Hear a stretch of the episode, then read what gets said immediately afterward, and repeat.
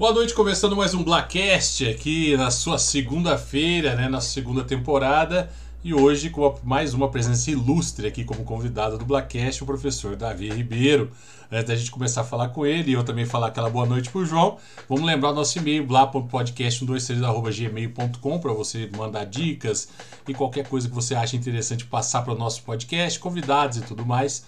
Lembrando também, para você que está nos escutando agora no podcast através do Deezer ou do Spotify, qualquer outra plataforma digital, você pode também assistir a live desse episódio na nossa página no Facebook. E para você que está começando, chegando aqui agora, de repente está na correria e quer escutar todo o episódio, também vai estar disponível no Deezer, no Spotify, assim que a gente terminar a live, tá indo para lá para você escutar o nosso episódio também, certo? Bem, João, você é. introduz a noite aí. Bom, boa noite, Rodrigo. Boa noite, Davi. Bom, nós estamos aqui com, com, o teacher Davi, porque eu, eu é, é, difícil às vezes só falar Davi, porque nosso professor lá da JET, basicamente, eu falo assim, tem alguns, tem alguns anos já que eu não tenho mais, é, eu não faço mais aulas de inglês com certa frequência, né? Mas às vezes se perguntam para mim assim, ah, quem é seu professor de inglês? Eu falo, o Davi é meu professor. Porque toda vez que eu tenho dúvida, que eu quero saber de alguma coisa, é para ele quem eu vou perguntar. Então a gente tá aqui com uma, digamos assim, uma autoridade no assunto inglês aqui, né? Uma pessoa que morou muito tempo fora lá no, morou lá nos States, como ele mesmo fala. Morou lá nos States há alguns anos. Então, é um, é um posto de sabedoria e quando a gente tem dúvida lá na escola é a primeira pessoa que a gente vai recorrer é sempre o Davi. Então, boa noite, Davi. Um, muito bom ter você aqui com a gente.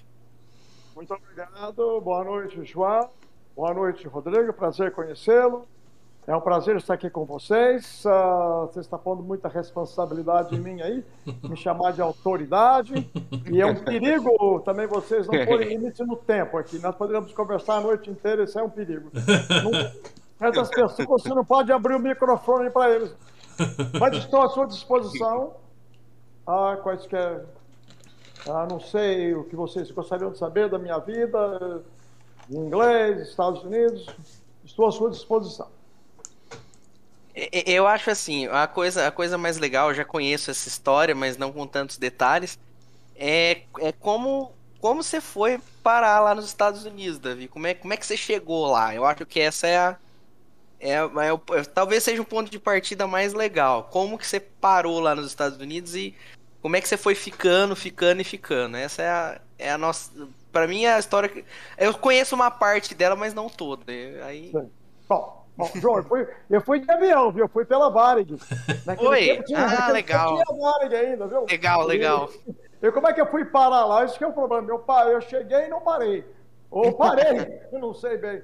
Mas uh, eu eu sou daqui de São José, nascido e criado aqui em São José, Rio Pardense, aqui, uh, nasci aqui na Vila Pereira, aqui pertinho da aqui na rua Itororó até. Mas uh, eu era jovem, 18 anos, mais ou menos assim.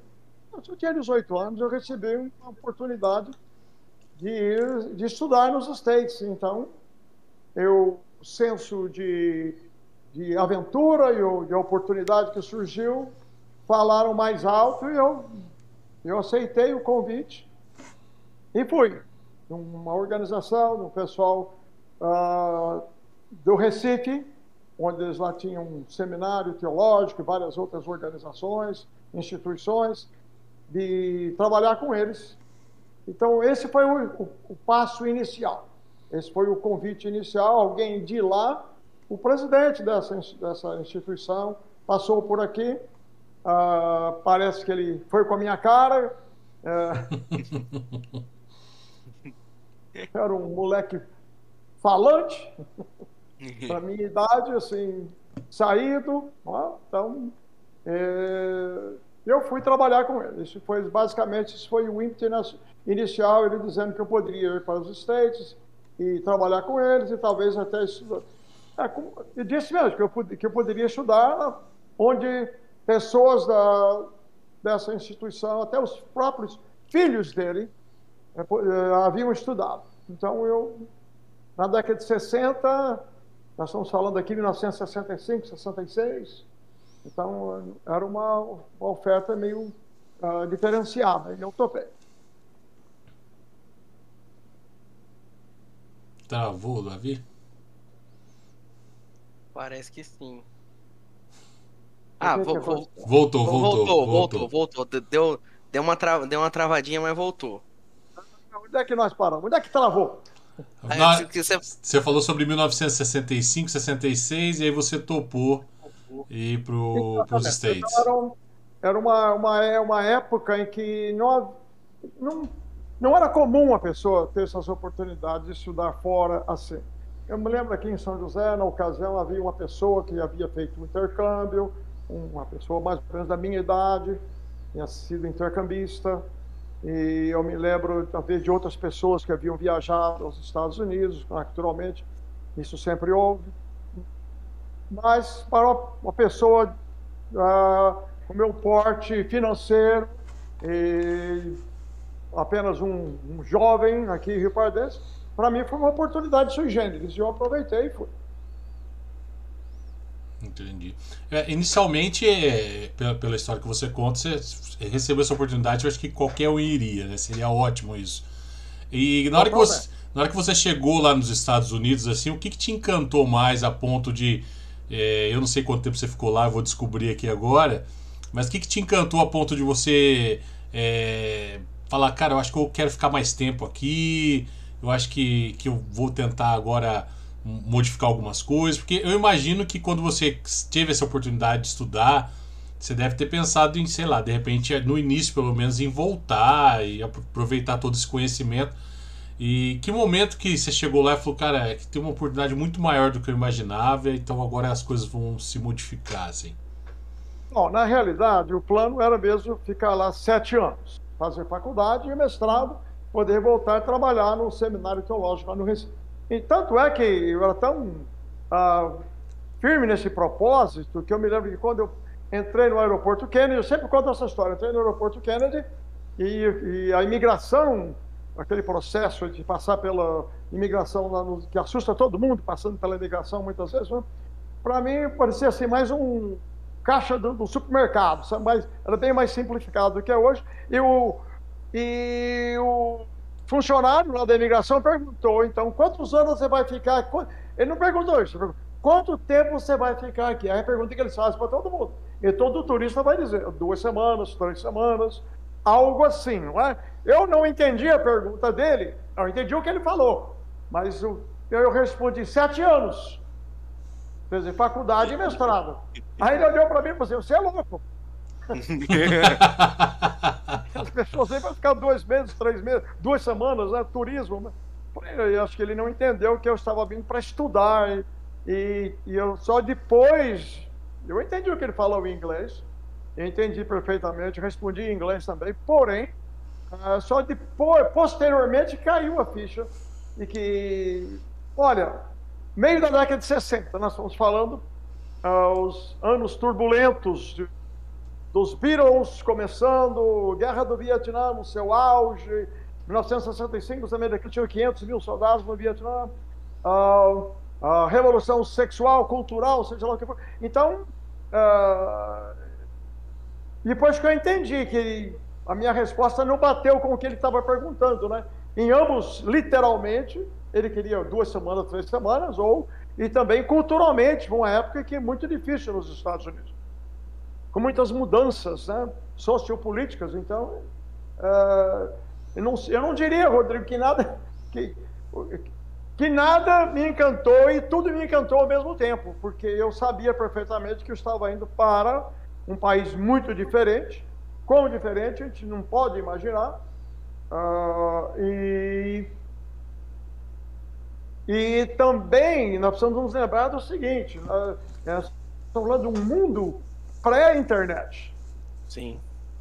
Então, a gente, por mais que a gente soubesse muita coisa dos Estados Unidos, hoje sabe-se muito mais, e sabe-se de qualquer país, e to, qualquer país sabe de qualquer outro país, praticamente, né, pelo que temos. A televisão estava chegando em São José naqueles tempos. ah, ah, tínhamos talvez aí sete ou oito anos de TV em São José. Aí eu me lembro assim, dos primeiros jogos de futebol acompanhando aqui em São José, o tempo de Pelé, 58, 59, 60. Então, era, você vê como as coisas modificaram. Então, foi tudo muito diferente, né? É tudo muito... Uh, você não consegue... Você não conseguia entender, uh, ter uma, uma percepção bem apurada de como é que seria lá. Mas eu fui para um ambiente, assim, eu me sentia muito confortável, as pessoas para uma faculdade relativamente pequena né? e com preparativo para fazer a faculdade e depois trabalhar como na área de teologia, de pastor e seminário. Então, era uma comunidade assim que, onde de início me senti muito confortável e bem recebido. Legal. Ô, ô, ô, Davi, uma, uma coisa que eu tava pensando aqui, como é que foi estar tá nos Estados Unidos nessa época, assim, dessa coisa de guerra do Vietnã, hippies e revolução cultural, uma, uma época, assim, muito recente do assassinato do Kennedy também, como é que foi tá, digamos assim, no olho do furacão? Inclusive é uma coisa até que eu tava lendo uns anos atrás, que a Marvel, quando eles criaram em 1961, que o Stan Lee deu início aos aos personagens, ele se aproveitou muito dessa, dessa revolução cultural, dessa loucura que estava é, indo nos Estados Unidos e cada coisa diferente que acontecia ele aproveitava para criar um personagem diferente. Por exemplo, o Iron Man ele criou por causa da guerra do Vietnã, que ele era um traficante de traficante de armas, não, vendedor de armas e tal. Então, como é que foi estar tá nos Estados Unidos nessa? Isso foi uma coisa que eu nunca perguntei para você, inclusive. Como foi estar nos Estados Unidos nesse olho do furacão, assim? Como, como foi ver isso em loco, assim? Gostaria de ter uh, acesso agora às cartas que eu escrevi à minha mãe. para ver o que, que eu disse então. Mas não, não tenho mais acesso, tenho que... Uh, uh, depender minhas, da minha memória, mas, uh, num certo aspecto, a gente, a gente não está alheio ao que se passa, não é? É, mas não tem, não se tem os canais que temos hoje para saber o que se passa, ter TV a cabo, internet, como dissemos. E, então, a gente que ir lá pegar o jornal para ler, escutar o rádio. E no começo não era tão acessível. Eu fui morar no dormitório, né? então, na faculdade. Então, a gente não, às vezes, nem sabia o que se passava ao certo. O noticiário, para eles, era. Uh, todo mundo ligava a televisão às seis e meia da tarde para ouvir o, o, o, Jornal Nacional deles, né, das 18h30 às 19 horas. Então era, era bem limitado. Então era facilmente para uma pessoa nova nesse ambiente também ficar alheio. Não é? Você precisava ler o jornal. Eu não peguei, entrei nessa rotina de ler o jornal, o local, de onde quer que eu estivesse, até depois de algum tempo. Não é? Então eu tinha que ouvir, as notícias filtravam, a gente ficava sabendo, meus amigos brasileiros. Eu me lembro que eu tinha colegas lá do, da África, da, especialmente eu me lembro dos, de uns colegas lá da Nigéria. Então, eu, uma vez um deles pegou um trote no brasileiro, lá, outro, um colega meu lá do Brasil, que ele chegou para ele e falou assim: Olha, uh, um absurdo em termos. Ele falou assim: a, a Força Aérea a, Africana invadiu o Brasil. então, ele correu para nós para nos contar, né? Ó, turma, a Força Aérea Africana invadiu o Brasil. Caímos na gargalhada. Como é que pode ter Força Aérea Africana? Isso não existe. Tem, tem 100 países na África. Você falar que a Força Aérea da, a, da Tanzânia, da, da Uganda ou do Quênia invadiu, é, seria concebível. Mas Força Aérea Africana, tem tantos países lá. Bom, é, o que era é que o, os rapazes da Nigéria estavam pegando um trote nele, porque saiu uma, uma notícia de que o Brasil, você lembra das, das abelhas que estavam a, a, sendo presentes aqui no Brasil? E eram chamadas abelhas africanas? Sim. As, a, como, é que, como é que nós falávamos isso no Brasil na ocasião? Eu não me lembro agora, me escapa a memória agora mas eram chamadas de African bees, a, que um, uma certa, um certo tipo de abelhas que atravessaram o oceano, chegaram como? Não me lembro, mas chegaram ao Brasil. E eram as abelhas perigosas, um, um tipo de abelha perigosa. Então, isso que o rapaz quis dizer, né? Então, Então, nós nem sabíamos disso, de, de, ter ouvido falar dessa história do Brasil ter um problema com esse tipo de, de abelhas que viam, estavam causando aqui no Brasil. Então, ao mesmo tempo, a gente, tá, a gente ficava meio alheio às coisas ainda, um pouco, né? É, não tinha televisão no dormitório, então hum, a televisão era muito limitado, entendeu? Então a gente estava no olho do furacão e ao mesmo tempo tão ocupado estudando, que a faculdade era muito difícil. Tá? Eu cheguei em junho, as aulas começaram em setembro, ah, e naqueles dois meses fiquei lá trabalhando, já lá no hotel, lavando pratos e tal, conhecendo o pessoal, começando a treinar futebol, eu, participaria do, participei do time de futebol da faculdade e tal. Mas, então, ninguém, ninguém, ninguém chegava para a gente contar, oh, você viu uh, o que aconteceu no noticiário? Você ouviu falar que aconteceu lá em tal lugar? Que houve aquele crime ou algo assim? A gente não ouvia. Eu me lembro que uh, até mesmo naquele primeiro ano ou no ano seguinte, quando a gente começou a ouvir alguns eventos políticos no Brasil, a gente, eh, nós corríamos na biblioteca e procurar o New York Times. Seria o único jornal que teria uma página com notícias internacionais. Entendeu? Então, no rádio, com certeza, dava notícia, notícia, mas de um modo mais generalizado e deles, não particularmente do Brasil. Então, então a gente, nós nem o rádio nós tínhamos acesso. Com o tempo a gente comprou um rádio, com o tempo a gente começou a se entrosar e tal. Né? Mas no começo a gente estava mesmo alheio a tudo. Então gente sabia, mas está tão ocupado estudando que não tinha tempo para se preocupar com, com os hippies, entendeu? Acho que mesmo assim também é, é a, a, alheio, porque por mais que estava acontecendo um furacão, uma transformação, não é uma coisa no qual você tinha vivido antes e estava vendo o que estava sendo transformado, né? Então você fica meio ali sem saber, sem ter esse ponto de referência como era e como está sendo agora, né? Ou que processo que está passando por tudo isso. Então, é, às vezes essa, é, esse não ter vivido antes, né? Que você chegou no meio da turbulência, é, acaba entre aspas sendo natural, né? E pegando um pouco as reações de quem realmente está lá desde quando tudo isso começou, né?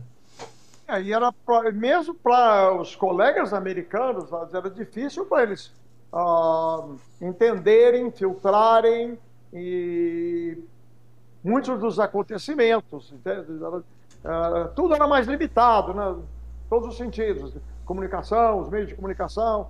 Então, mesmo eles ficavam uh, uh, boquiabertos, assustados com coisas que estavam acontecendo na, na Califórnia, ou, ou, no estado de Nova York. Então, é, é coisas que a gente chegava para a gente, mas muitos, muitos desses, desses acontecimentos, eu acho que o Vietnã era um pouquinho, um pouquinho mais de impacto.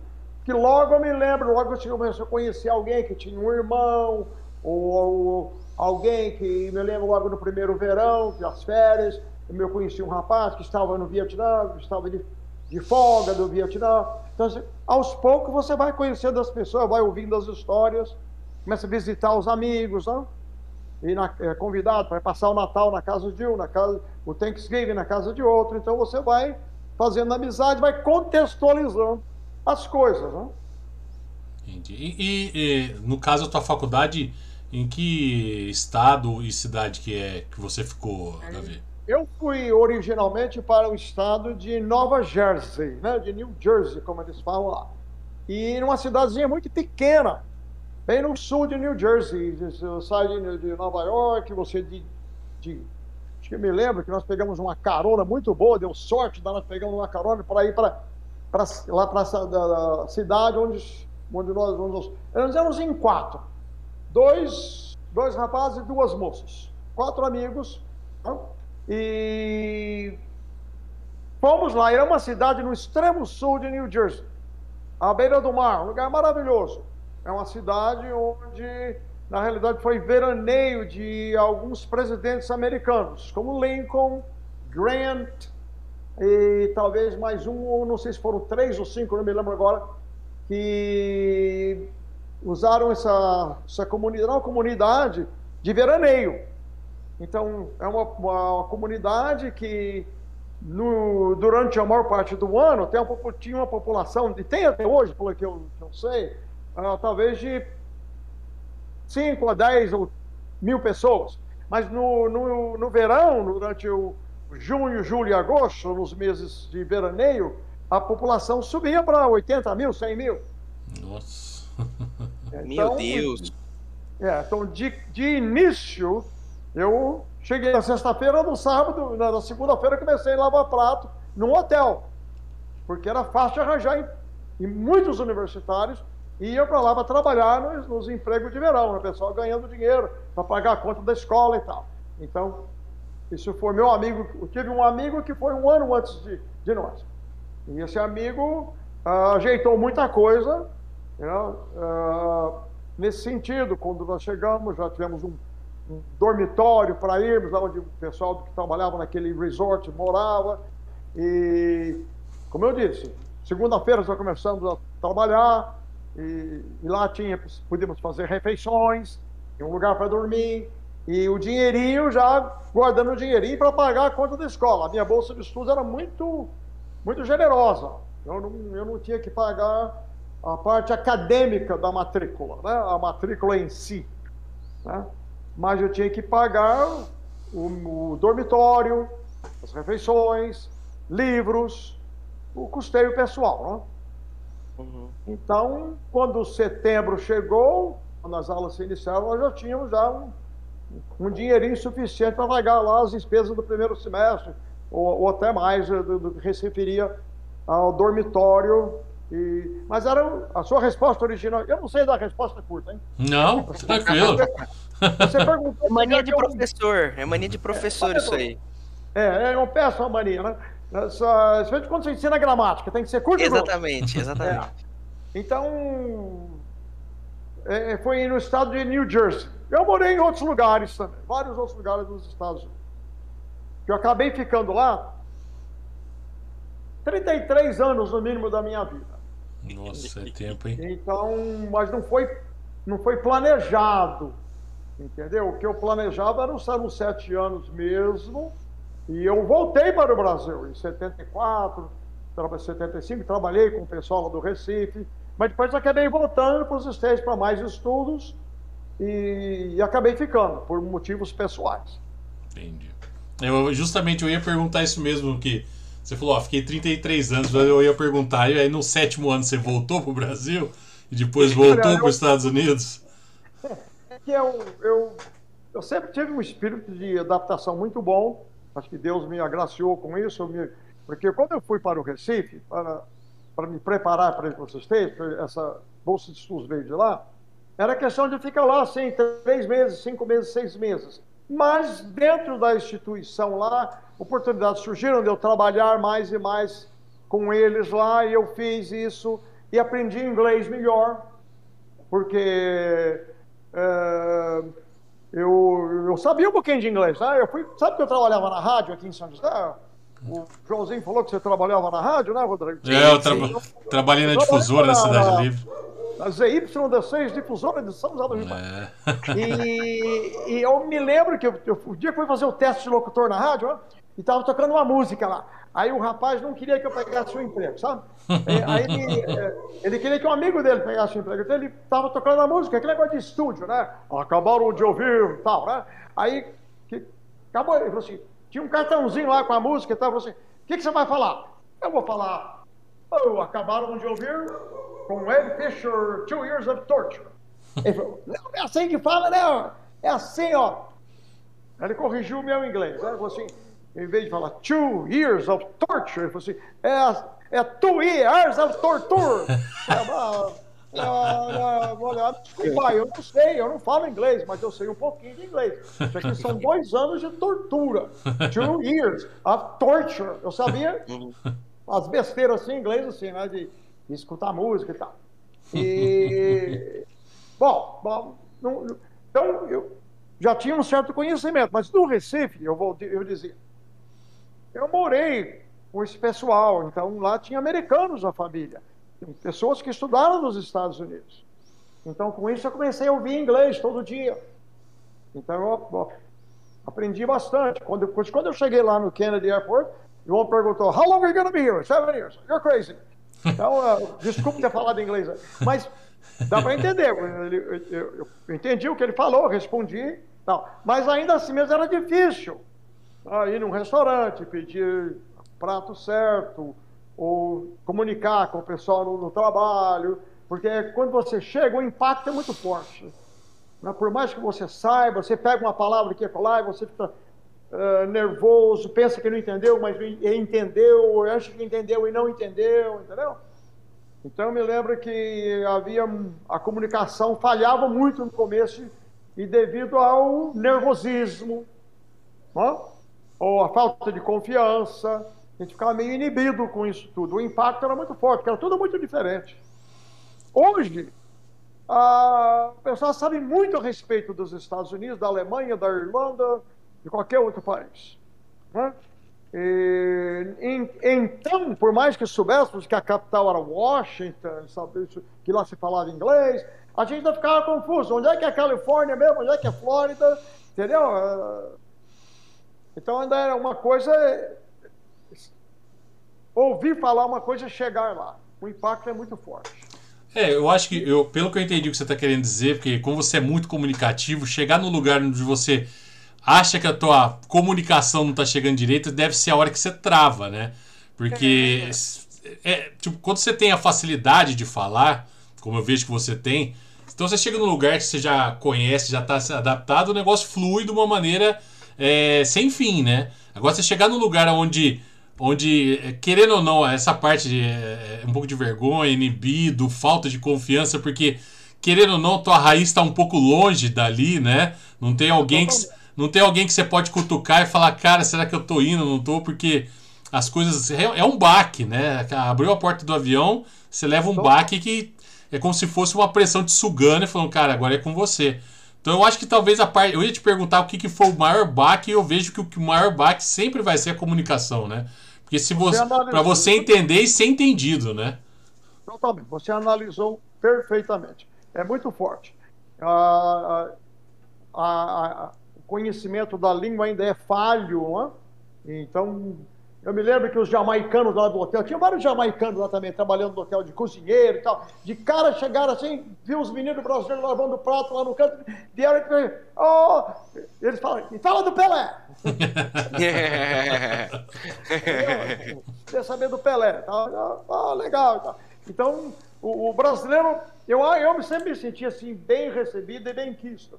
O Brasil sempre teve e tem a reputação de ser um país assim, não somente alegre, não? mas de ser um país bem visto. O brasileiro é sempre visto assim como bonito, cheira bem, tem carisma, é agradável, ah, entendeu? Essa é, essa é a nossa reputação. Às vezes a gente pensa que não, às vezes nós somos meio críticos de nós mesmos. Apesar de não ter internet, de ter essa lacuna que, do conhecimento que, em comparação ao que temos hoje, a, nós já sabíamos muita coisa a respeito dos Estados Unidos. E a gente chegou lá, eu diria que minha lembrança é que a gente chegou lá com o pé atrás. A gente chegou desconfiado, achando que nós seríamos discriminados, entendeu? É, o complexo vira-lata da gente sempre foi um problema, e às vezes ainda é. Apesar que melhorou muito, mas ah, é? Então, no começo, a gente ficava assim, meio desconfiado com tudo, mas como eu disse, eu fui num ambiente muito bom. Ah, uma pessoa tinha muitos, eu mencionei jamaicanos, mencionei nigerianos, eh, tinha colegas do, do, Chile, tinha colegas da, da Guatemala. Ah, você logo descobre que não tem americano puro, né? todo mundo é descendente de italiano, descendente de grego, descendente de holandês. Igual aqui no é, Brasil. É igual é aqui, não aqui. tem diferença. É igualzinho aqui. É no, a etnia brasileira da qual nós tanto temos orgulho, né? lá também é um fator muito forte. Agora, você vai encontrar pessoas que de vez em quando não gostam de um latino, não gostam de um negro, não gostam de um, de, pessoa de outra nação. Claro, isso tem em todo lugar. Estados Unidos é, uma, é, um, é um, muito semelhante ao Brasil nesse aspecto. Outra coisa que me parece que eu passei, digamos, 30 anos da minha vida nos Estados Unidos, explica, falando do Brasil. Eu falava tanto do Brasil que eu me lembro quando eu era pastor, pregava todo domingo, eu nunca trabalhei com congregações brasileiras, eu trabalhei com americanos. Aí me ajudou a aprender inglês, me dava a responsabilidade de aprender e falar inglês bem. Ah, então eu me lembro de que houve ocasiões, isso na década de 90, de 80, que eu toda semana eu fazia duas, três prelações, né? E de, de até anotar assim, ó. Eu vou, vou ficar um mês sem falar do Brasil nas minhas homilias. Né? Então, que a gente. Nós, o Brasil é, é, era. Por mais que eu me, tinha me americanizado e tudo mais, é, é, é o país da gente. Então, é o contexto, entendeu? Meus anos formativos foram aqui. Foram São João do Rio Bardo, entendeu? Então, isso é um, é um impacto muito, muito forte. E, às vezes eu brinco, né, que eu fiquei 30 anos lá explicando o Brasil para os americanos, e agora eu me vejo aqui explicando os Estados Unidos para os brasileiros. É verdade, e, isso é verdade. A, e a, tarefa lá era muito mais simples do que aqui. Porque lá eles pouco sabiam do Brasil, tudo que você falava era bom. Eles aceitavam tudo. Aqui, nós hoje, então, com, o, com a, os meios de comunicações mais né, fortes e melhores e mais, uh, e mais específicos e, e, e prolixos que temos hoje, hoje todo mundo sabe tudo dos Estados Unidos. Nós temos que tomar muito cuidado. Então, o que falar dos Estados Unidos, que às vezes as pessoas pensam que você está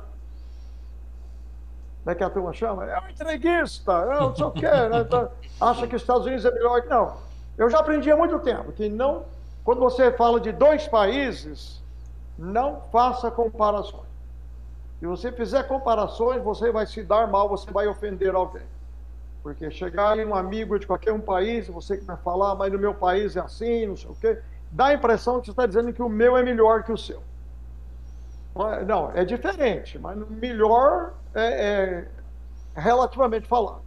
Então eu aprendi isso há muito tempo. Então no começo a gente foi com o pé atrás, achando que a gente fosse ser discriminado e de qualquer forma assim, mas e talvez alguém vai contar uma história que tenha sido discriminado, não posso duvidar, de modo algum. Eu apenas, como eu disse, repetindo, digo acho pela terceira ou quarta vez, eu eu fui para um, um ambiente muito receptivo porque era, um, era uma universidade evangélica, uh, não, é, não, que todos lá fossem evangélicos, tinha pessoas das mais variados, mais variadas filosofias, tal, mas o cunho era esse, entendeu? um lugar onde as pessoas tinham assim, um alto grau de diria assim, de, de amizade, de receptividade, de, de mente aberta, de, não havia essa ah, houve, houve incidentes, houve coisas? Claro que houve, sempre houve. Eu me lembro que um amigo meu, viram uma vez, foi lá e cometeu um, um erro muito sério,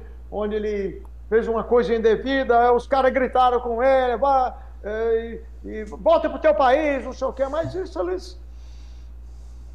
Nós fazemos a mesma coisa aqui de vez em quando. Se um polonês chegar aqui, ou um polonês, ou um irlandês, que for mal educado, a gente, a gente grita a mesma coisa. Isso é, é do ser humano. Mas a minha experiência foi muito positiva. Só repetindo. Foi muito mais fácil falar sobre explicar o Brasil do que explicar os Estados Unidos. Aliás, nem tempo aqui, né? é difícil.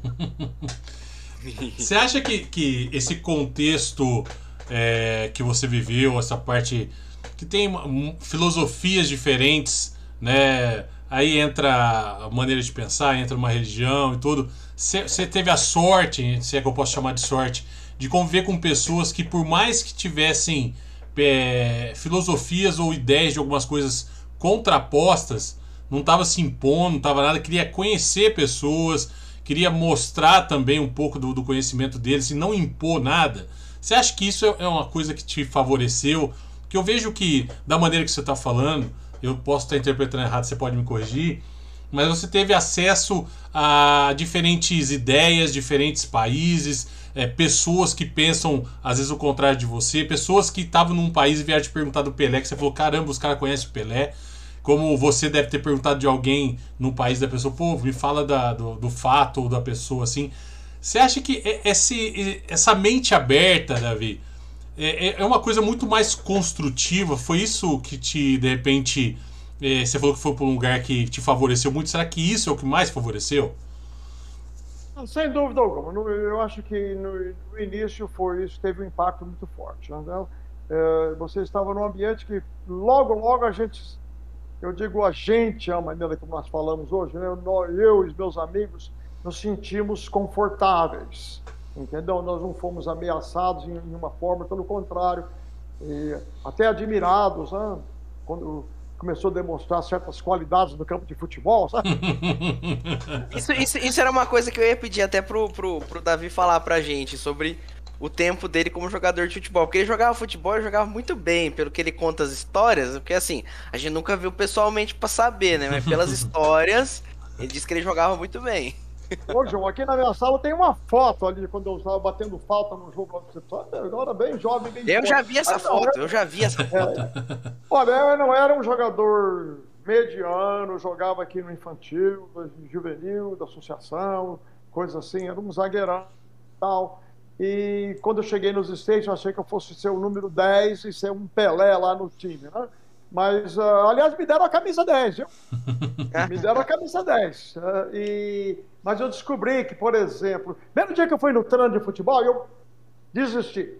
Porque o técnico não, entendia nada de futebol, sabe? Nada. Então a bola veio, eu matei a bola, procurei alguém para dar um passe, ele começou a dar bronca, xingar. Xingar não, ele não era de falar palavrão de xingar, não, mas ele deu bronca e gritou. Né? Eu tinha que chutar a bola para frente, me livrar da bola. Eu falei, mas gente, vou pôr a bola no chão, vou jogar bola. Né? E aí eu fiquei meio assim, será que vai dar certo? Aí os amigos chilenos vieram me buscar e convenci, não, olha, que posição, que é a tua melhor, qual a melhor tua posição? Falei, olha, no Brasil era um zagueiro. Então vamos lá. Então o que eu descobri é o seguinte, que no time tinha um rapaz, jogava de centroavante, de família de jogadores de futebol. Eles eram descendentes também de europeus e tal. Olha, uh, esse menino, esse rapaz, ele nos quatro anos que jogamos juntos, ele marcou 100 gols. Ele era um centroavante fabuloso, estava com os dois pés, cabeceava muito bem. Então, e tinha os meninos do Chile, que aguentavam ali no meio do campo também, e eu lá atrás, e o nosso goleiro. Então, nosso time deu certo, entendeu? Então foi uma experiência. Mas no primeiro dia que eu fui, eu achei que. Ele, é, era muito, levavam muito a sério, entende? A gente começava a treinar assim que terminava a aula, tinha que correr para o campo, ficar lá até acabar a luz do dia. Era uma. Para onde é que eu estou? Na seleção brasileira? O que é isso? Mas. É uma coisa que eles fazem, e bem nos Estados Unidos, é atrelar a, o esporte à educação, né?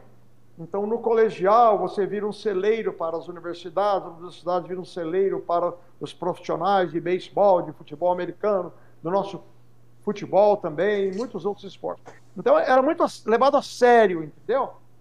Mas eu descobri que se eu jogasse futebol, eu podia melhorar minha bolsa de estudos, entende?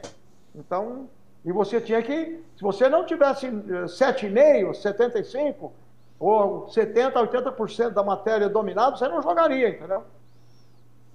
Então ah. você tinha que ser um bom aluno, senão você não jogava. Então, é uma coisa incentivando a outra, então, né? Exatamente. Essa é uma coisa que eles fazem bem lá, mas não quer dizer que seja perfeito, né? Mas há problemas de vez em quando, não. Mas, de um modo geral, é assim que eles fazem. Então, o futebol ajudou muito, porque no futebol eu tinha 11 brasileiros na minha escola. Mas eu acabei sendo o único que ficou no time mesmo, sabe? Os outros não tiveram interesse, não gostavam. Então, o que aconteceu? Eu comecei a conhecer os caras, ficar bravo com o juiz, escutar os caras soltar um palavrão de vez em quando, e, entendeu? Então, isso ajudou muito na comunicação, viajar com o time aqui e acolá. Né? E até que no meu terceiro ano, eu terceiro e quarto anos da faculdade, eu era capitão do time. Então eu, graças a Deus, eu, eu demonstrei, ah, fui presidente da minha classe no terceiro ano da faculdade. Então eu, com a graça de Deus, eu demonstrei certas, comecei a dominar a língua bem, entendeu? Então isso eu fui num ambiente muito saudável nesse aspecto todo. Então, isso contribuiu muito para eu me adaptar bem. Isso, isso não quer dizer que eu não via problemas na, na sociedade americana, e vi muitos. Né? E mais tarde, até como pastor, ocupando o púlpito, eu diria que o púlpito é a consciência da sociedade, entendeu? Então, os Estados Unidos é um país em decadência moral espiritual. Nós temos que tomar cuidado em achar que é, o Deus deles é o dinheiro, entendeu? O materialismo impera. Né? E é um, um, país onde a minoria, na realidade, é verdadeiramente religiosa e leva a coisa a sério, tanto católicos como evangélicos. Né? Então, como, mas eu só fui chegar a essas conclusões mais tarde, quando eu voltei e quase que me vi forçado a ficar lá, entendeu? Fazer uma carreira por lá e tal. Porque tive problema de saúde na minha família e tal, e acabei ficando lá muito tempo, quando eu não esperava. O, inicialmente, queria sete anos voltar para o Brasil, entendeu? E, e, com o pé atrás no início, muito pé atrás. E, o, o, uma outra coisa que eu sei do Davi é que ele teve várias profissões, né, Davi? Lá, você fez um monte de coisas, você já contou para nós. Desde lavar prato até você chegar a ser pastor, você fez bastante coisa por lá, né? Que é a experiência típica né? do, do, do jovem americano, que eles começam a trabalhar cedo. Aí eu, eu me lembro, eu vi meus filhos, eu me lembro, quando eles chegam aos 16 anos, querem trabalhar, que eles querem dinheirinho deles, né? Me lembro do meu filho trabalhar no supermercado, eu trabalhar na farmácia, eh, e as meninas trabalhando na padaria, eh, trabalhando de garçonete. Então eu acabei, eu fui, cheguei como lavador de prato, mas no ano seguinte, o cozinheiro, o chefe, era o alemão, Helmut. E Helmut falava inglês com sotaque e ele gaguejava, então era o máximo trabalhar com ele, né? E ele adorou os brasileiros, então ele falou assim, foi lá, nos, os jamaicanos foram embora, nós assumimos o lugar dos jamaicanos como cozinheiro. Então eu acabei trabalhando muito como cozinheiro nos próximos três anos de faculdade, ali naquele resort. E depois, quando eu fui para outros lugares, trabalhei de cozinheiro também em outros lugares. Como eu sempre gostei de fritar uns bolinhos na cozinha, sabe? Então, até hoje eu gosto, né? Então foi. Eu já, eu, eu já comi panquecas feitas pelo Davi com molho de. com um, calda de banana. Foi uma das coisas mais gostosas que eu já comi, tá? Fica aí a dica. gosto de cozinhar, então também de cozinheiro, mas fiz outras coisas, nem João, nossa. Uma vez eu estava lá, no, estava no estado de Ohio, e eu fiquei entre uma igreja e outra, não tinha dinheiro para me pagar. É, hoje eu nem gosto de falar que era pastor, viu? Você fala que era pastor, como faz assim para você na hora, ó faz o dinheiro com a mão assim, o, o gesto de dinheiro, né? é horrível, temos uns péssimos exemplos por aí disso aí, né? Então, eu não ganhei de. Fiquei rico sendo isso. Então, me lembro que uma vez eu fui trabalhar, um amigo falou assim: oh, você quer vir me ajudar aqui na minha loja de tapetes persas, tapetes orientais feitos à mão, de antiguidade. acabei ficando lá com esse amigo lá três anos. Entendeu? Enquanto já estava começando a trabalhar com as igrejas de novo, então foi um, um mundo espetacular aprender sobre a cultura persa, né, do Irã, os tapetes, da Turquia e de todo o Oriente Médio, né, daqueles países que produzem os tapetes, da Índia e tudo mais. Então, uma, é, é, todo dia era uma, era uma, uma aula cultural, de história, escutar as explicações e ouvir a respeito disso tudo. E fiz várias outras coisas, né? mas principalmente já foi cozinheiro, sabe? Eu tive a oportunidade de fazer isso, vai em vários lugares. Porque eu estudei, morei na Flórida, morei em Michigan, morei em Ohio, morei no estado de Nova York, morei na Pensilvânia. E Mas essa... depois, que, depois que me tornei pastor, era só isso mesmo. Professor, professor, professor de história. E, uh, dei muita aula de português como bico, às vezes como intérprete ou tradutor também, fiz isso. Ô, Davi, como que você virou pastor, Davi? Como é que eu virei pastor? É. Você não se vira pastor. Né? Ah, no, no, meu meio, no meu meio eclesiástico, né? vamos falar assim, né? É, você tem que fazer faculdade, depois tem que fazer o mestrado, aí você. Eu, eu era da igreja presbiteriana, onde eu estou levado muito a sério, então. É, você, quando você se candidata quando eu vou, eu já tinha feito isso aqui no Brasil, com o pessoal lá do Recife e tal, onde até dei aula no seminário teológico. Mas quando eu voltei para os States, entrei em uma outra organização de lá, eu tive que passar por esse processo, tive que ser aceito como um, um, um candidato ao ministério. Aí você é licenciado, que quer dizer que você pode ocupar o púlpito das igrejas quando chamado. Aí você, quando tem um, um ministério específico, você é ordenado. E em cada fase dessa, você é examinado no seu conhecimento da Bíblia, no vernáculo. E no caso era o inglês lá, aqui era no português. Reconhecer bem a Bíblia no inglês. Quais são os quatro evangelhos? Quem são os doze apóstolos? E assim, quantos livros tem no... E assim vai. Depois também testado na área de grego e hebraico, os quais eu estudei. E também na área de sistemática, teologia sistemática, história eclesiástica. E, então, geralmente, um pastor presbiteriano, muitos pastores de outras denominações também, são muito bem preparados. Não é o que ocorre muitas vezes, não quero criticar ninguém aqui indevidamente, mas às vezes pessoas são ordenadas como pastor e etc. muito facilmente, entendeu? Só porque falou bem, deu, fez uma boa pregação, ele recebe um título e tal. Então, no meu, na minha experiência, não foi assim. Então, como é que eu me virei? não foi fácil. Não foi fácil mesmo, não, hein? Eu fui testado em, não, em todas as. Como eu disse, essas áreas todas, a cada. Quando foi candidato, quando foi licenciado, quando foi ordenado, quando você vai para uma nova oportunidade, uma nova igreja, eles te examinam, te testam também. Tá? Então, não é. Pelo menos na minha experiência, né, foi uma coisa eu não diria árdua, mas eu diria que foi porque você está fazendo com prazer, que você gosta de fazer, né? Mas eu diria que foi, nós fomos examinados cuidadosamente. Entendi. E quanto tempo você exerceu, ou ainda exerce, não sei, essa. Olha, então, na realidade, dos meus 33 anos nos States, eu acho que eu fiquei inativo no pastorado de 20 e poucos anos, não tenho bem certeza 22 anos, por aí assim, tal. Hoje, quando eu voltei, quando eu voltei para o Brasil, um dos motivos que eu voltei para o Brasil é que eu me divorciei da minha esposa americana. E então eu achava que as igrejas que eu, com que eu trabalhava achava que eu podia ficar lá, queria que eu ficasse e tal. Mas eu não achei, no modo geral, teologicamente falando, para eles, isso não era muito aceito, entendeu? Uhum. Então, no Brasil, as pessoas às vezes falam, ah, você era pastor?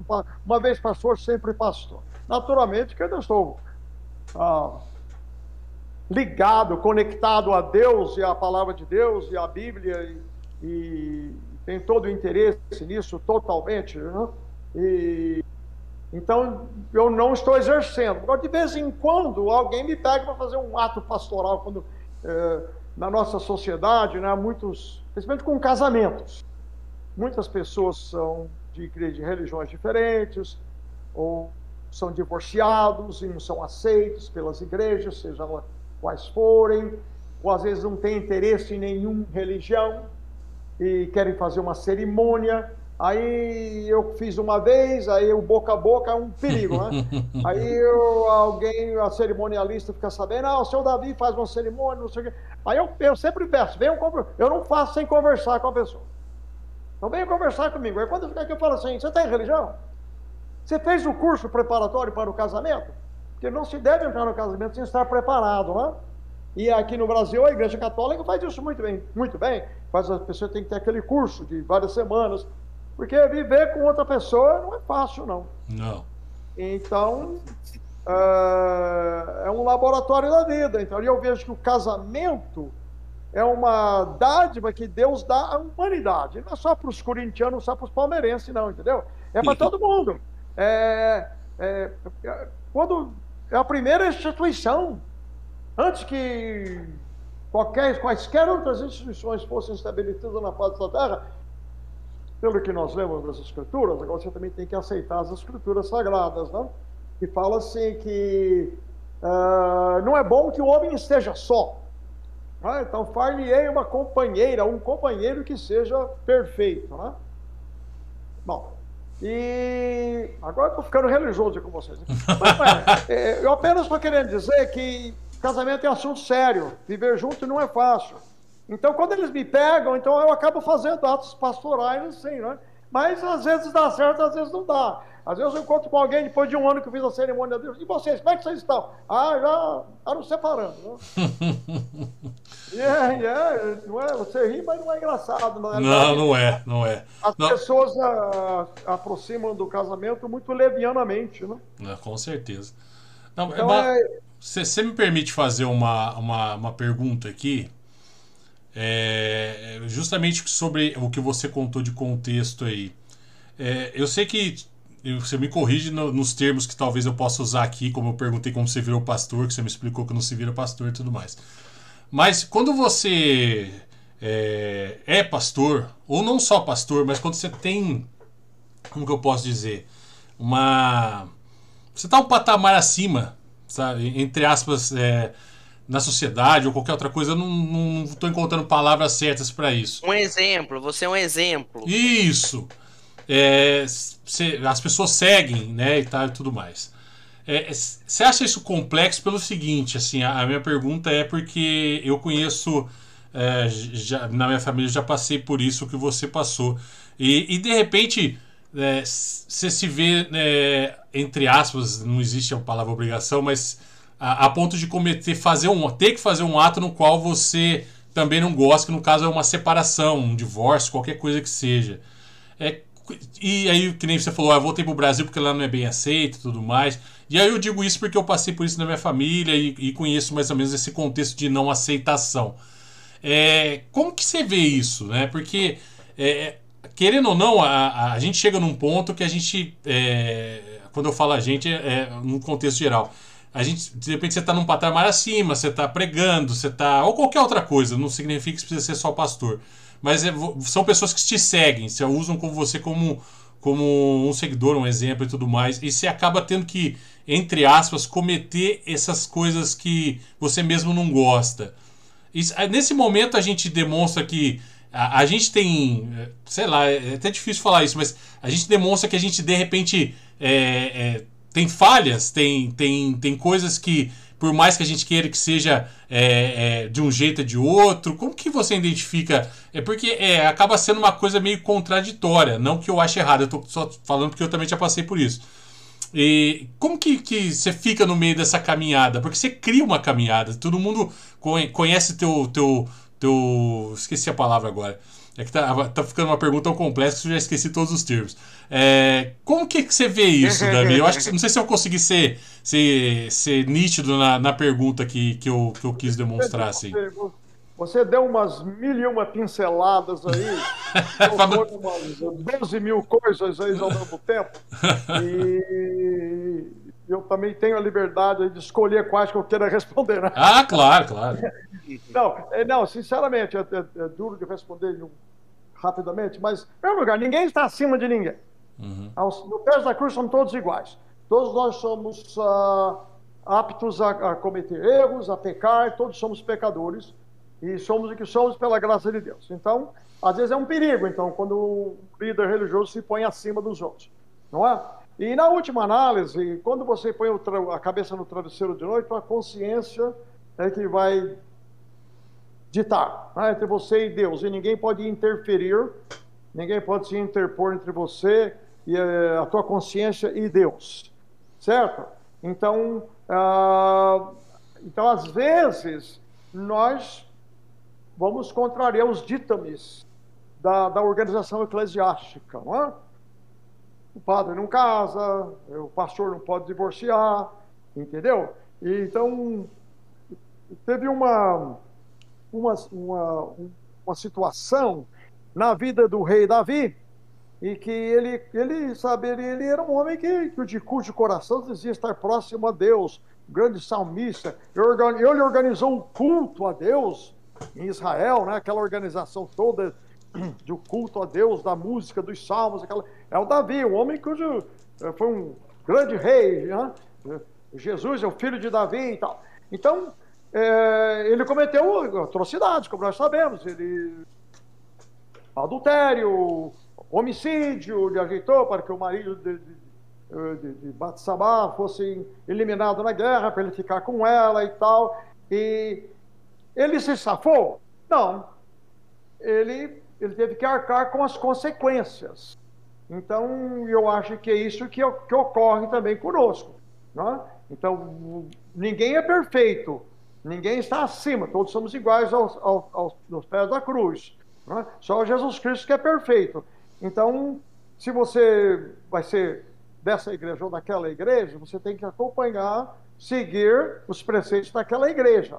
Isso não quer dizer que você já é, você vai perder uh, o seu, a sua posição perante Deus. Isso é imutável. Não é? Deus me ama e o amor dele é imutável. Agora, então a consequência, as consequências vêm. Né? Então, se você ah, tem um divórcio, vai, pensa bem da separação que, naquela, que a família causa na família, os filhos estarem com pais separados. Então, os transtornos, as consequências das nossas ações vêm. E eu também não me, não, não me safei delas, entendeu? Então, tem um preço a pagar. O, o, o meu coração está no púlpito pregando, explicando a palavra de Deus. Eu me preparei para isso. E hoje eu estou ensinando o pessoal a falar inglês, entendeu? Entendi. E, então, eu estou meio fora do meu, do meu chamado. Mas, ao mesmo tempo, ah, o meu relacionamento vertical entre, entre mim e Deus, isso não mudou. Entendeu? A minha, ah, o seu, como Deus me vê, ainda eu, eu sou uma, uma, uma alma que ele, entendeu? Isso não mudou. Agora o que muda são os ditames da sociedade. Então, essas são as consequências com as quais nós arcamos. Eu não sei se eu estou respondendo a tua pergunta. Não, tá, tá, tá sim. Tá sim. E, eu entendi, eu entendi. perfeitamente, mas é duro responder isso, porque não tem resposta fácil. Sim, então, claro. é justamente, é, é justamente por não ter uma resposta fácil que, que eu resolvi perguntar, entendeu? Porque tem, tem certas coisas que não entram na, na, na cabeça, mas é, é, é, claro que o meu contexto é diferente do seu. Mas eu, eu, eu, eu resolvi perguntar justamente para saber um outro ponto de vista, entendeu?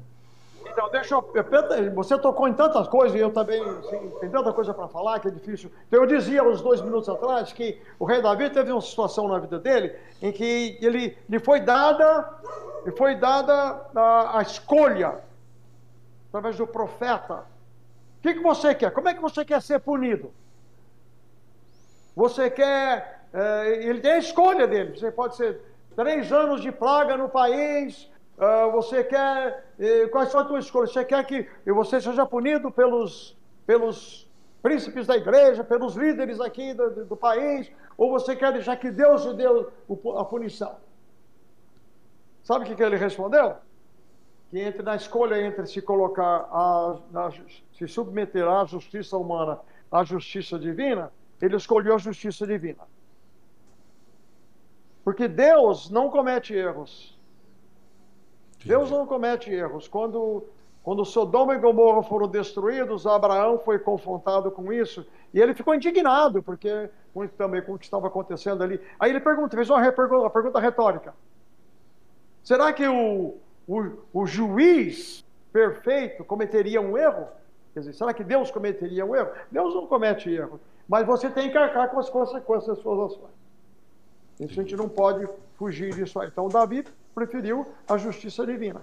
Então, uh, eu, até mesmo pessoas próximas a mim, quando tiveram dificuldades para aceitar eu me separar né, e divorciar, eu, como os meus filhos. Hoje eu tenho um ótimo relacionamento com eles, porque eles também viveram a vida, tiveram suas experiências, aprenderam várias coisas e viram. Mas inicialmente eles eram mais jovens, eles não aceitaram. E eu tive que, após alguns anos, reatar o relacionamento com eles, falar isso para eles: olha, não vou me excusar, não vou querer desculpar o que eu fiz, dizer que foi totalmente certo, mas eu me ponho nas mãos de Deus. Eu, entendeu? Que, e, e vou arcar com as, com as consequências, eu sei disso. Mas. Uh, no relacionamento com os filhos, acho que eles chegaram ao ponto que eles viveram um pouquinho mais da vida, vivenciaram mais e começaram a entender as coisas mais do meu ponto de vista. E, e não, como você já disse, Rodrigo, não tem resposta fácil. Então, deixa eu só te perguntar, depois de tudo isso você ter voltado para o Brasil, Em que momento que você resolveu falou, cara, agora eu vou ser um teacher aqui no país? Que para mim, quando eu voltei exatamente, dos... exatamente isso que eu ia perguntar também. Como é que, como é que foi o processo é... para virar um professor agora? Eu sempre fui um professor. Ah, olha, quando eu tinha 16 anos, 15 anos ali no Instituto Euclides da Cunha, professor de história lá nos pegou para ir dar aula para os presos aí na cadeia. Ah, foi uma experiência maravilhosa, né? Então eu ensinar geografia para os caras. Aliás, não acreditaram em mim, viu? Quando eu falei que os, o sistema que nós temos é heliocêntrico, o, o Sol está no centro. Eles não acreditavam que a Terra estava gira ao redor do Sol. Rotação e translação. Eles não, eles não acreditam. Você está brincando, Davi. Eu, então eu sempre fui professor. Eu sempre, eu sempre ensinei, né? sempre de uma forma ou outra. Como eu disse, tem muita aula de português nos, nos Estados Unidos, de pico aqui e acolá e dei muita aula de história e, e, e trabalhei em outras instituições relacionadas à igreja, dando aula de história eclesiástica. Então, a coisa mais natural do mundo era capitalizar no meu conhecimento de inglês. É? Então, porque às vezes é uma, um, eu vejo um grande desejo na parte dos nossos alunos ficarem bons de inglês. E é muito difícil. Eles falam português 99% do tempo, e depois falam inglês lá 1%, 1 do tempo vão lá duas vezes por semana, uma vez por semana. Então demora, dependendo naturalmente da, da aptidão natural de cada um. Né? É difícil ficar, ficar bom de inglês no Brasil. Ou alguns ficam. Olha o Joãozinho aí. Ah, Não, é, mas, ele, ele, ele, é bom de inglês. Engraçado. Isso, isso eu estava contando, isso eu tava contando pros. Opa! Deu uma travada aí, mas voltou. Eu acho que eu, tra... eu, eu, acho, eu acho que eu travei, né? Isso, volta aí que agora a gente tá discutindo de novo. Voltei, voltei. Então, isso, isso, eu, tava, isso eu tava até falando pro, pros meus alunos essa semana, que eu estudo inglês desde a minha quinta série. Hoje eu tenho 30 anos, então, caramba, eu acho que fazem 20 anos que eu estudo inglês. E eu nunca saí, eu nunca eu nunca fui para um país que falava inglês. Toda vez eles perguntam pra mim: "Ah, você já foi para os Estados Unidos? Já foi para Inglaterra?" Não. Nunca tive essa oportunidade. Inclusive eu só fui para países que falam espanhol. Eu fui para Argentina e para Paraguai, foi os dois únicos países que eu já visitei. E aí eu falo para eles assim, gente, eu sou a prova viva de que se você quiser estudar, você fala. E mesmo quando eles vão ficarem lá um mês ou três meses, ou um intercâmbio de seis meses, Tá? Eles, é diferente, eu, eu fiquei décadas, entende? Então, é, para mim foi uma coisa natural de ter aprendido inglês bem. Se eu não tivesse aprendido, seria uma vergonha. Então, então eu procurei capitalizar nisso aí. Eu, entendeu? Ensinar o pessoal a falar inglês e ajudá-los a melhorar o inglês, porque é essencial para sermos líderes na América Latina, é, sermos uma presença sólida no mundo de negócios, no mundo industrial, no mundo uh, comercial e como engenheiros de vários tipos de engenharia, de técnicos, precisamos saber inglês. Hoje é mandatório. E até espanhol também. Mas como é que nós vamos ser líderes da América Latina, vendermos de peças de carros a remédio e tudo mais para os nossos vizinhos latino-americanos? Não falamos espanhol, como é que tem que tem que falar, tem que saber um pouquinho. Nós não podemos ficar sem ter uma noção de espanhol também. Então, eu, então foi fácil para mim decidir isso aí, porque eu capitalizar na minha experiência. Né? Entendi. Interessante. Eu acho que a, a tua posição de, de, desde quando você era mais jovem até hoje é uma posição de, de sempre estar à frente falando e transmitindo alguma coisa, né? Eu não te conheço pessoalmente, não tive um prazer ainda de sentar numa mesa e bater um papo com você, então eu estou tirando todas essas ideias do que a gente está conversando aqui. Né? Então eu acho que acaba, para certas pessoas, sendo muito natural é, essa maneira de, de, capitalizar as coisas e saber transmitir. Porque eu acho que a, a, o mais difícil é, é, o transmitir. Porque às vezes você pega muitas pessoas que são muito inteligentes, sabem demais, sabe? Mas tem uma didática muito introvertida, né? É, ou ela passa um pouco achando que todo mundo sabe o resto, ou ela não passa nada, né? E, e acaba deixando o pessoal com mais dúvidas ainda, né? Então, é, eu acho que a maior dificuldade é a didática de passar, né? Até, até quando você sabe um pouco menos, mas sabe passar, você vai aprendendo junto e as coisas vão crescendo. Porque às vezes você guarda tanto para você, é um problema, né? É, é verdade. Você, é, é, de novo, você analisou perfeitamente. Então, são vários fatores. Eu me referia, atrás, à aptidão natural. Mas eu digo para encorajar os alunos que é, um é bom de vocabulário, um é bom de gramática, um é bom disso ou daquilo, memória, sei lá o que for. Mas todos podem aprender. Todos podem Sim. aprender. Não, é não é impossível de se aprender inglês, ou italiano, ou espanhol. E, e, e, cada caso é um caso. Então, no meu caso, é a graça de Deus que me agraciou com essas qualidades que eu talvez tenha, mas também vem de família.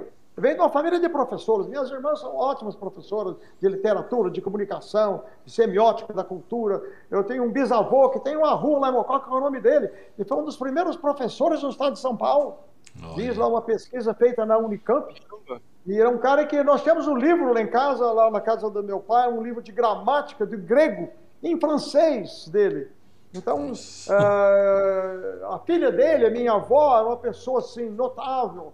E temos vários exemplos assim de pessoas. Então eu venho de uma raiz de professores, tudo isso contribuiu, entendeu? É. Contribuiu. Tá? A mesma igreja, na igreja presbiteriana onde eu cresci, desde criança tinha oportunidade de fazer festa de palco, de oportunidade de, de, de falar e tal. Então isso é uma, é uma maneira de aprender a se comunicar, a transmitir, como vocês, tão importante. E não quer dizer que ele seja perfeito e não cometamos e não erros, que a gente ah, comete sim, muitos claro. erros. A gente erra, acho que eu mais erro do que acerto. Mas. Sim. eu, falo, eu, eu, eu, ainda falo, eu ainda eu brinco isso com os alunos também. Eu falo assim, gente, eu sei um pouco mais que vocês, não muito mais, um pouco mais. E cada dia a gente, cada dia a gente tem que estudar para saber mais, para descobrir uma palavra nova. Aí quando a gente não sabe uma palavra, vai lá e pergunta pro Davi, né? Que é o, é o é o Google, é o Google nosso, é o Davi. Vai lá e pergunta. Tá vendo? Que responsabilidade que ele põe nos meus ombros. Né? Ah, mas é verdade. Né? Não, mas eu sabe uma coisa interessante também é, é que, que nem você estava falando da época que não tinha internet, não, não tinha muito acesso à, à informação, né? Tipo, esse, o rádio, essas coisas. Mas eu vejo isso, querendo ou não, a, a, analisando, lá vai eu analisar de novo, né? É, que isso é um, foi uma vantagem muito boa. Porque a gente vê hoje pessoas com uma comunicação muito limitada, é muito é, palavras cor, cortadas no, no, no, aplicativo de texto, é, é dificuldade de estar tá aqui no olho a olho e conversar, né? Porque quando você está distante, você está escondido, entre aspas, você, você consegue de repente falar melhor, e quando você está ali no cara a cara já é mais difícil. E a gente está no mundo que para a gente conseguir de tudo, a gente vai ter que chegar uma hora e sentar na frente de alguém e conversar, ou mostrar um ponto de vista, ou fazer uma entrevista para emprego e tudo mais. Então eu vejo que essa uh, vantagem de não ter esse acesso fácil, que hoje já está aprimorado, é muito mais simplificado, é, força, entre aspas, a gente a ter que nos é, educar a ser diferente, a, a, nos aprimorar, entendeu? Ao invés de você baixar uma versão atualizada do aplicativo que você está usando, você tem que baixar uma versão atualizada sua. Né? Se eu falei naquela maneira de, de, de, de falar naquele momento, agora eu preciso melhorar, correr atrás e tudo mais. Então eu vejo que, querendo ou não, por mais que a gente tenha acesso às coisas mais simples agora, é muito fácil, que nem você falou, hoje a gente pode descobrir sobre qualquer país é, digitando três palavras aqui em qualquer lugar. Mas acho que o que perdeu muito, pelo menos o que eu tenho essa noção, essa, essa distanciamento de, de conversar com a pessoa, sabe? De estar tá ali, sentar e argumentar, que eu acho que é muito difícil hoje você criar e ter argumentos, até defender certos argumentos, para conversar. Que eu acho que essa é a diferença, porque eu vejo, conheço muita gente que, sei lá, no aplicativo, na tecnologia, se vira, dá até mortal de costa.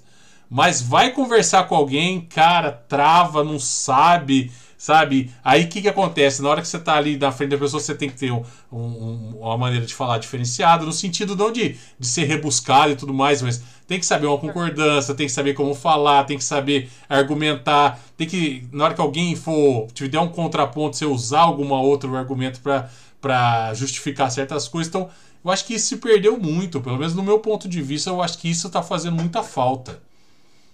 Oh, de novo, o Rodrigo analisou muito bem lá, João. Você vê ele analisou a coisa. Então, é um paradoxo da internet. Nos dá esse acesso a essa comunicação global, instantânea, uma coisa maravilhosa, mas ela é uma a espada de dois gumes, né? Então, tem uma. A, informalidade da internet prejudicou na qualidade da comunicação. Né? É, da hoje, noite, tive um aluno aqui, nós estávamos falando dos, dos, dos uh, das siglas, né? Que a gente usa, né? Virou três letrinhas em fala opção de coisa. E, então, é, para nós, professores, comunicadores, eu não sei o que você faz, é, Rodrigo, como professores especialmente, ou líderes de alguma forma, políticos, né? É, nós precisamos saber nos expressar bem, precisamos ser leitores, expandir o vocabulário, é, põe uma responsabilidade muito grande. Hoje de manhã, conversando, temos um, um outro jovem professor aqui que vem sempre aqui conversar comigo, aqui na, na escola. Hoje de manhã estava falando, quando chega no, na hora de explicar coisas gramaticais, ele falou: já cheguei à conclusão, eu concordei com ele totalmente, de que Uh, quanto menos, melhor. Sim. O, o, as coisas gramaticais começam a enrolar muito, é pior. O, a pessoa mais culta que eu tive, no, que eu, como os professores, que eu conheci nos Estados Unidos, era um senhor que tinha doutorados nos Estados Unidos de arqueologia, línguas semíticas, tinha doutorado na Alemanha de arqueologia, línguas semíticas. Eu fiz as duas últimas uh, classes, eu tomei, fui aluno nas últimas duas classes que ele ensinou. E uh, o negócio dele era palavras, né? Uh, essa palavra no grego assim, no hebraico assim, e no inglês assim. E ele era conhecido por eh, saber falar de uma maneira simples. Eu sei que ele conseguia explicar o complexo de uma maneira que todos entendessem. Eu sei Muitas, eu estudei com o filho dele, isso que eu cheguei a conhecê-lo bem, né, de visitá-lo e conversar muito com ele. Ele jantou na minha casa até. Olha, ah, dava até medo conversar com ele né, quando eu, mais que eu descobri a respeito dele. Mas eu sei que ele foi chamado mais de uma vez a, pelo governo americano para ir lá em Washington explicar alguma coisa para alguém lá em algum, alguma coisa, em alguma comissão parlamentar, ou, ou não sei bem onde, mas foi chamado mais de uma vez para explicar o complexo, tendo a ver com arqueologia, coisas semíticas, que ele era a perícia dele, as línguas semíticas, as línguas do Oriente Médio e tal. Então, é, é o que você está, acabou de dizer, eu acho. É, a gente não pode deixar de. Falo para os nossos professores aqui: não vão, não venham da aula sem estar preparados, nós precisamos ler constantemente as coisas mais variadas, do futebol a, as coisas mais complexas, seja uh, cosmogenia, seja o que geografia, história, uh, culinária. Eu acho que nem todo mundo tem ou gosta de tudo. Nós temos que entender isso aí também. Mas, no mínimo, e infelizmente é verdade o que você disse. Nem todos os americanos, na minha experiência pessoal, falam bem, se expressam bem. É aquela história, né, que houve, conta-se o caso, né, que o Rui Barbosa foi para a Inglaterra ensinar inglês. Né? Então diz que, é, não sei se é verdade, mas na música fala isso, né? Vocês não conhecem a música do Baiano, né? Vocês não conhecem. Era um sucesso danado lá em 1956, né? Então, que, do, as coisas que os, quais, das quais os baianos têm orgulho, Castro Alves, a Marta Rocha, e, você sabe quem é a Marta Rocha? Você não sabe, sabe? Não. Miss sim, Brasil, sim, uma escritora. Não conheço. Ah, Miss Brasil, ah, não, Eita, droga. e, é, o Barbosa disse que era um, foi na Inglaterra ensinar inglês. Ele falou a música do baiano. Então, às vezes, o nosso colega aqui da escola, o meu sócio aqui, o Henrique, teve essa experiência de ensinar alguma coisa de inglês para ingleses. Né? E eu tive experiências semelhantes, porque a gente, graças a Deus, estudou e lê, procura se inteirar, e é isso que nós precisamos. E eu acho que aí resume tudo do, do porquê a necessidade da escola e a necessidade de estar na escola, né? Que quando você, você tem contato, é, que for para aprender inglês, que for para fazer um estudo é, de, de primeiro grau, segundo grau, terceiro grau, que seja, eu acho que esse é o resumo de, de da necessidade de estar sempre no coletivo, né? O coletivo é. sempre vai fazer a diferença de tudo, porque o professor vai estar explicando, naquele momento de cinco minutos eu vou estar conversando com alguém do lado, mas quando eu digo conversar mesmo de olho no olho e trocar experiência, e aí você vê outros tipos de roupa, vê outros tipos de, de pensamentos. Então, eu acho que isso faz, faz acho que toda a diferença de saber a, a, a, o contexto do que é a escola hoje para mim, tá? Tanto uma escola de inglês quanto uma, uma escola convencional de primeiro, segundo, terceiro grau, uma faculdade e tudo mais. E isso que eu vejo que é, é uma necessidade, né? E, e, outra coisa também que eu vejo a necessidade de sempre querer aprender, querer estudar, porque é, há fases da vida que é mais difícil você se desprender um pouco e fazer essas coisas, mas se você não pode se acomodar e no, no, no, no, que eu já sei já basta. Isso é um problema sério também. Isso aí, então, Aí reside o desafio, que às vezes nós somos lentos, às vezes nós somos ah, não nos aplicamos muito bem. Eu queria falar a palavra preguiçoso, mas às vezes nós somos. é, nós nos acomodamos. Uhum. Ah, e, e, assim como assim como não há limites na criação de riqueza, você sempre pode inventar um parafuso melhor, você pode inventar um método melhor. Então também não há limites Apenas temos que tomar cuidado, né? Que, de não excedermos o orgulho, achar que somos melhor que os outros, que saibamos mais, sabemos mais e tal. Mas é sempre há, ó, a gente aprende algo novo todo dia. Oh, eu estou lendo constantemente em inglês. Oh, chama panoca, eu nunca vi essa palavra antes. Então sempre tem algo para aprender. Não, não há limite nisso. Com certeza. Mas com humildade e com disposição de querer ajudar o próximo com isso. Né? Então, daí que vem o papel do professor, aí que vem o papel da educação. Seja na, no Tarquínio Cobra Lento, no Cândido Rodrigues, no Cândido da Cunha, em quaisquer das escolas e universidades no Brasil ou no mundo. Perfeito. Travou, João? Ixi, João travou. Daqui a pouco o ele João volta. Travou? Travou. Ai, meu Deus do céu. Oh, e... Acho que eu já falei. Acho que eu já falei demais. Nossa, o pessoal que está nos acompanhando já desligou mais tempo. ai, ai.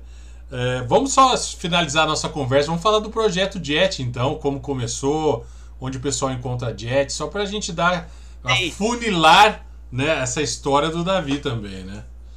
Bom, voltei. Yay. Quando eu voltei, eu disse: a coisa mais natural foi o da aula de inglês. Aí eu conheci um menino aqui em São José que era professor já numa escola de inglês aqui em São José, já há uns oito ou nove anos. Ele, ele autodidata, aprendeu inglês muitíssimo bem, que é o Henrique, o Henrique Ventura.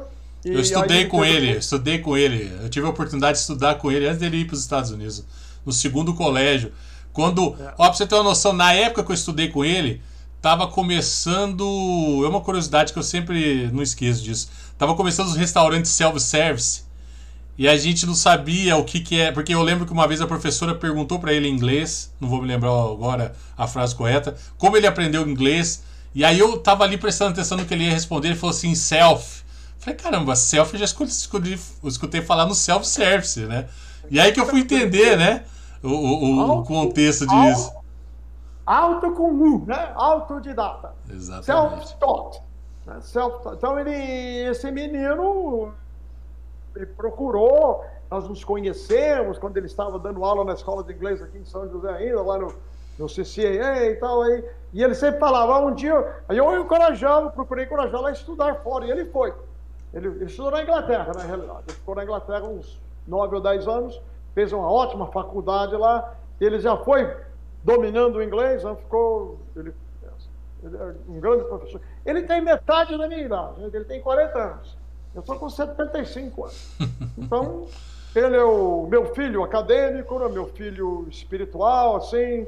Então, ele vai continuar com as escolas de inglês e ele tem a energia que eu já está diminuindo em mim um pouco, né? E ele é o, eu sou o passado, ele é o futuro. Então, ao, quando ele voltou da Inglaterra, a gente então abriu a escola e entramos nessa franquia Jet. Aqui estamos com a Jet ainda. Nós temos alguns planos para o futuro, de expandir uh, o nosso trabalho. E eu acho que no momento certo o Henrique fará os anúncios devidos e tal, porque nós. Quer ver, ele está aos 40 anos, ele tá, adquiriu uma, uma experiência fenomenal. Né? Como professor de inglês, praticamente 30 ou quase 30 anos da vida dele, né? Que ele tem 40 anos, ele aprendeu logo cedo. Então, e a, a parte da experiência acadêmica, a esposa dele trabalhando com as crianças aqui, e temos ao nosso redor pessoas como o João, como o Denis, o Luiz e outros, né? E até é perigoso falar nomes, que a gente acaba esquecendo de alguém, né? uh, então nós temos um, um time muito bom ao nosso redor. Isso, isso tudo contribui para o nosso sucesso aqui em São José, pelo qual somos gratos, mas não podemos nos acomodar, achar que somos os únicos, que somos melhores do que os outros. Nós temos que nos preparar, temos que trabalhar e sempre esmerar ao máximo para fazer o melhor trabalho possível. Legal. Eu, eu, eu sempre me recordo quando eu fui prof... quando eu fui fazer minha entrevista de emprego, vai. Há cinco anos atrás, há longos cinco anos atrás, vai fazer cinco anos que eu sou professor lá na escola. Eu conversei horas com, com o Davi e com o Henrique, eu conversei muito tempo com os dois, muito, muito tempo. É, eu acho que eles gostaram de mim, né? Porque faz cinco anos que eu sou professor aí, então. ah, é, nossa, aí, aí, aí, eu me recordo que viraram para mim e falaram assim: Ó, oh, você vai conversar com o Davi, ele morou um tempão lá fora, nos Estados Unidos e tal. Eu falei: Nossa, meu Deus, se eu falar alguma coisa errada aqui, já era, né? já era, não posso falar nada errado aqui. Aí. Como se eu fosse perfeito, mesmo As ideias que as pessoas têm da gente às é. vezes são até engraçadas e irônicas, mas não há nada que se vangloriar. É como eu disse, é, vem da da aptidão natural, vem da graça de Deus e, e, dessa, e dessa oportunidade, né? de saber usar as oportunidades. Né? É isso aí. Cara, Davi, olha, eu ainda quero ter a oportunidade de sentar com você aí na Jet, qualquer outro lugar, bater um papo pessoalmente com você. Muito legal mesmo, foi sensacional. Acho que entramos em, em assuntos meteóricos aqui, foi muito legal, né? Eu gostaria de mais uma vez agradecer a oportunidade, né? Agradecer o João por ter conseguido trazer Sim. você aqui para o Blackcast e eu ter a oportunidade de estar conversando com você. Obrigado por disponibilizar esse teu tempo aí, a sua experiência. E foi, ah, é realmente sensacional. Se a gente continuar aqui, acho que não tem fim. Gostaria de agradecer muito mesmo e também, claro, que pode ter certeza que eu ainda quero ter a oportunidade de a gente sentar e bater um papo aí pessoalmente também. Muito obrigado, eu que agradeço. Foi um prazer conversar com vocês. Interessante que eu notei, ia falar, o seu, o seu podcast chama-se Blá. Isso, Blá. Blá, blá, blá. blá. Né? É blá, blá, blá. É, é, é isso mesmo. Sim, a ideia é essa. Queiram, queiram me desculpar se o blá blá blá foi muito aí da minha parte. Não, não mas, uh... foi sensacional. Ah, que bom. Muito obrigado. Prazer estar com vocês. O prazer é nosso. Lembrando o nosso. Gostaria de conhecê-lo pessoalmente. Ah, pode ficar tranquilo. Quem sabe logo, logo a Jet não ganha o teu aluno aí a gente bate um papo. Ah, oh. oh. Lembrando do nosso e-mail, blá.podcast123.gmail.com.br para você que nos assistiu. Muito obrigado. Para você que está ouvindo a gente através do Spotify e quer conhecer também o nosso convidado, que no caso hoje é o Davi Ribeiro, entra na nossa página aqui no Facebook e acompanha a nossa live que está gravada lá para você ouvir esse bate-papo também, certo? A gente volta na próxima semana. Lembrando que se a sua segunda-feira estava meio estagnada, meio chata, era aquela segundona brava, era só até começar o Blackcast e trazer convidados e assuntos interessantes para você. Até o próximo episódio. Valeu, um abraço. Boa noite, João. Valeu, Davi. Mais, e até, até a mais. próxima oportunidade. Boa noite.